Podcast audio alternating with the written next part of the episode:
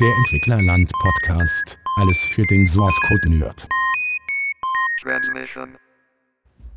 Der ganze Hype für die Erfassung der Grundsteuerdaten ab Juli ist ja auch wieder Bürokratie an der Technik gescheitert.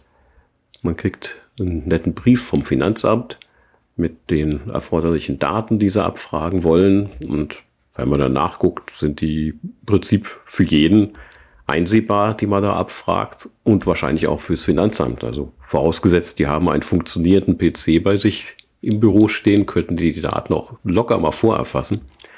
So Sachen wie äh, Grundstücksbezeichnung mit Nenner und Zähler. Ich möchte nicht wissen, wie sich da Lieschen Müller oder Heinz Meyer äh, fühlen, wenn sie sowas äh, lesen und erfassen müssen.